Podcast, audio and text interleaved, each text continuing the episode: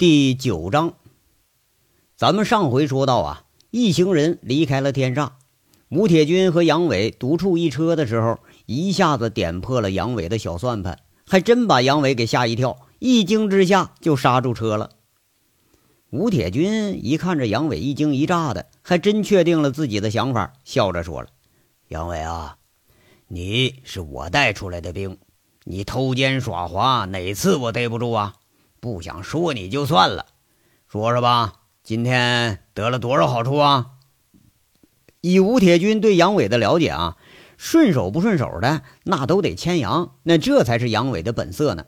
把自己引荐到陈明凯这儿，那杨伟要是不得点好处，这才奇怪了呢。杨伟是呵呵一傻笑，一时无话回答的时候，一般呢他就是呵呵傻笑。看着这傻样啊，其实他是在这儿想着应对的话呢。杨伟一看吴铁军这个表情，应该不是责怪自己。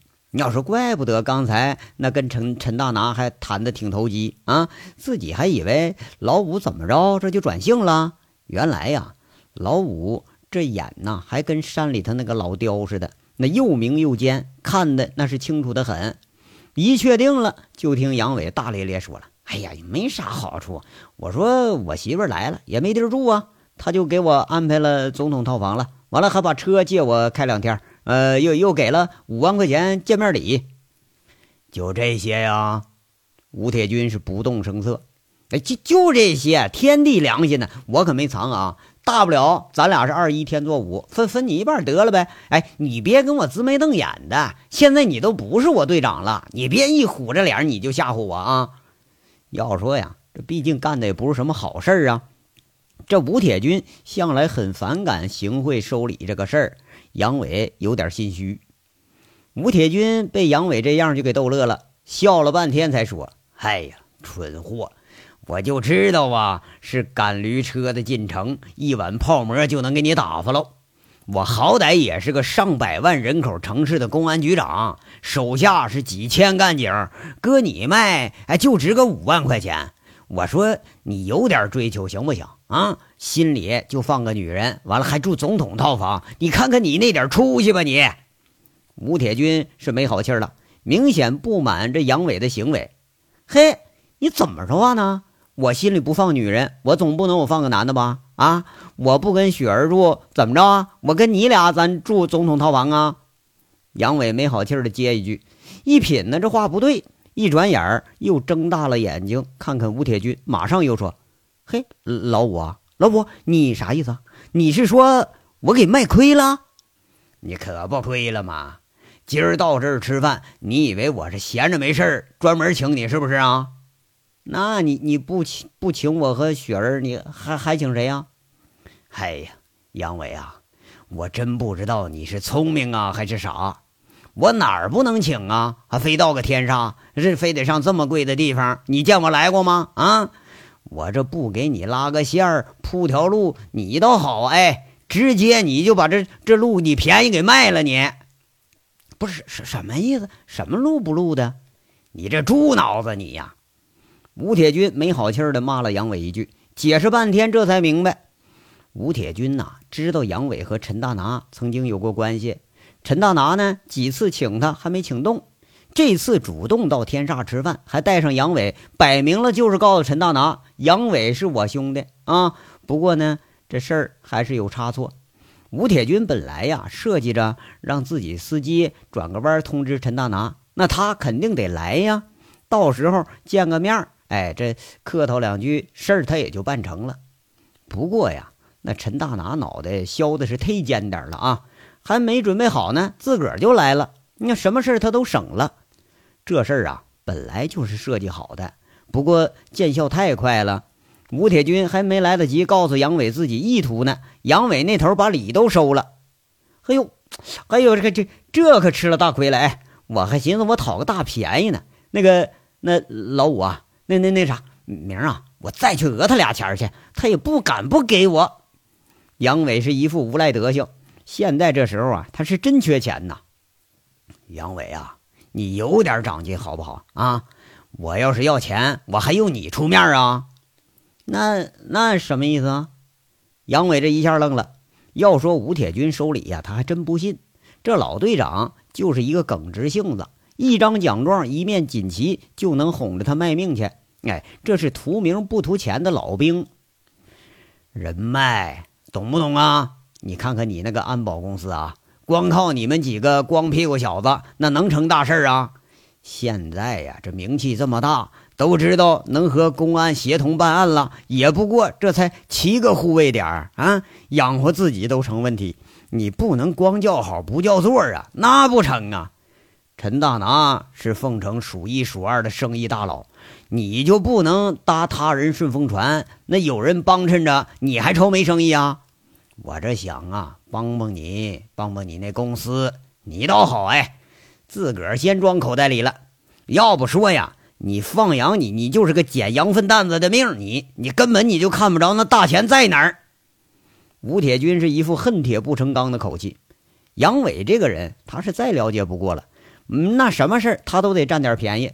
小时候啊，那免不了呢，就是占小便宜，他就吃大亏了吗？不是？哎呀，哎呀呀，哎呀，这失策了！哎呀呀，失策！杨伟这时候才明白啊，吴铁军真正的用意，他大呼后悔呀。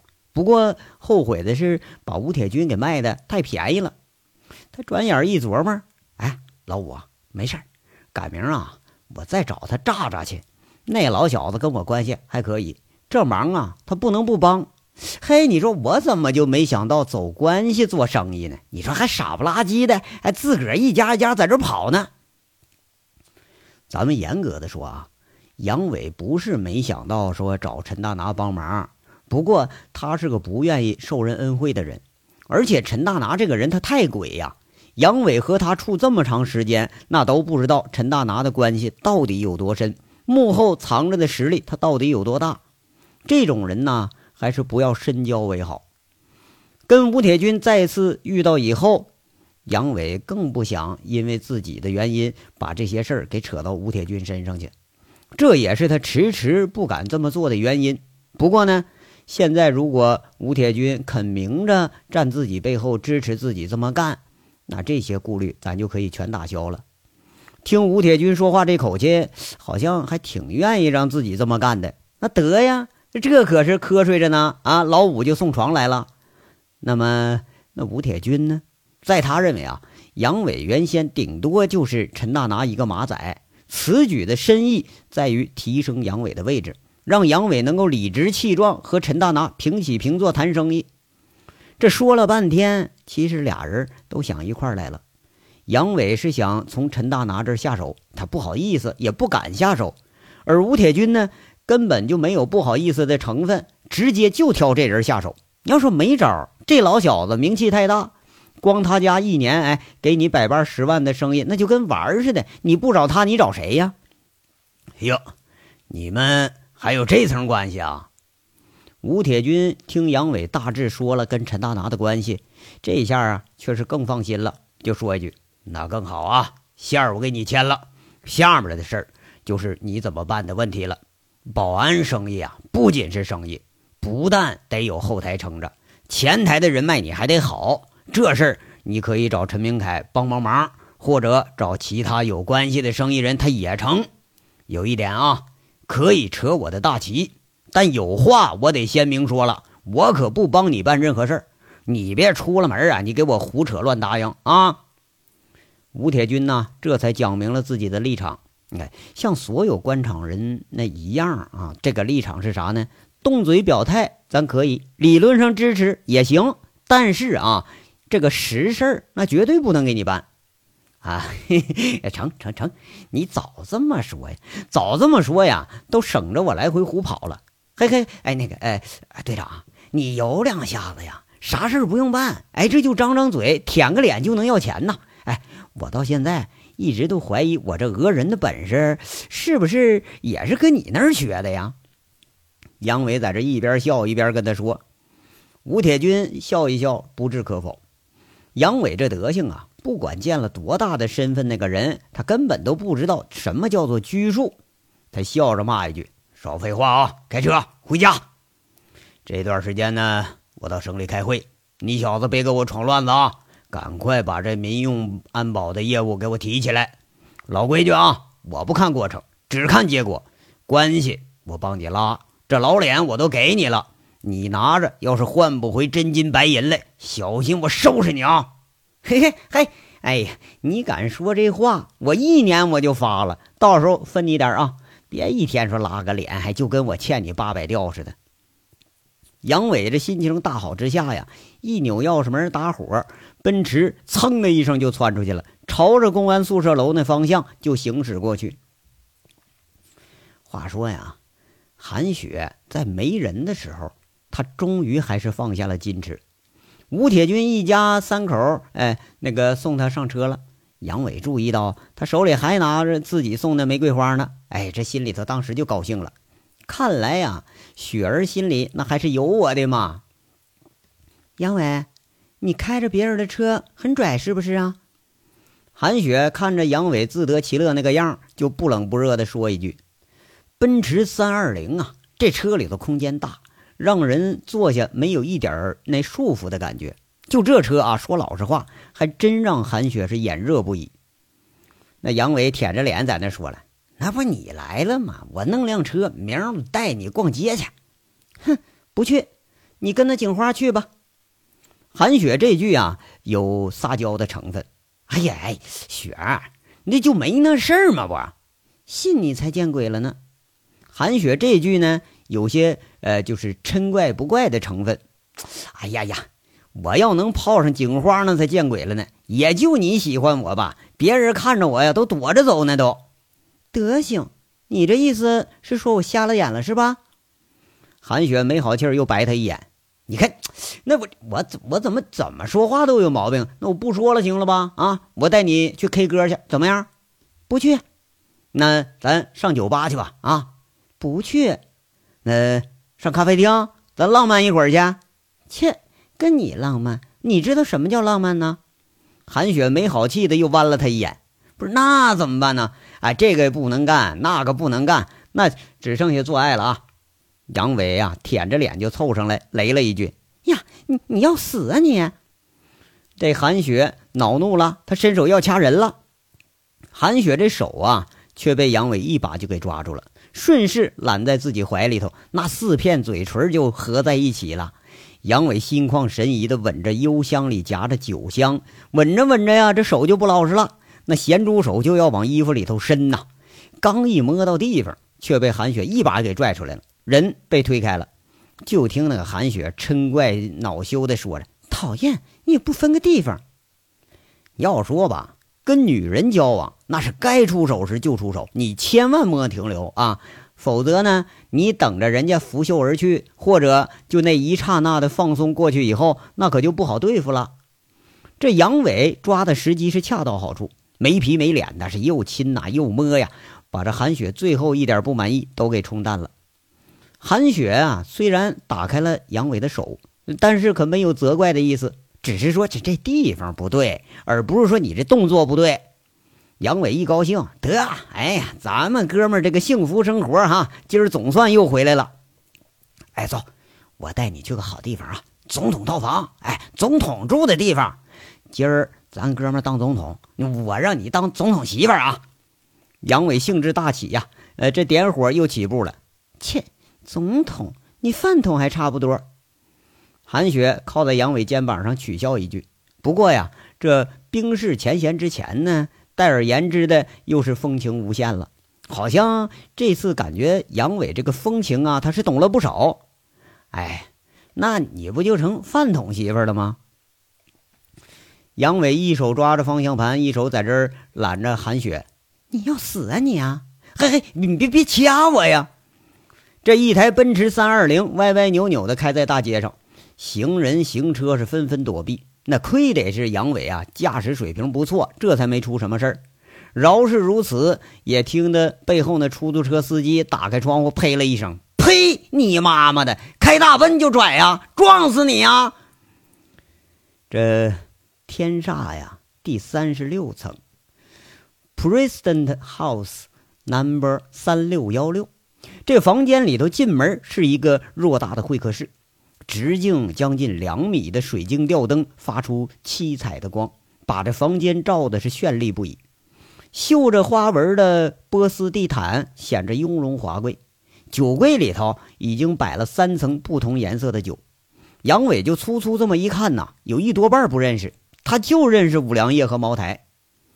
整个这房间里呢，那是典型的西洋古典风格，哎，沉稳自然的木色，华贵的金黄色，凝重的黑色和淡雅的浅米色，墙体、地面、门扉上的名贵大理石和这樱桃木，处处透着奢华的味道，引得韩雪啊一路也看了过来。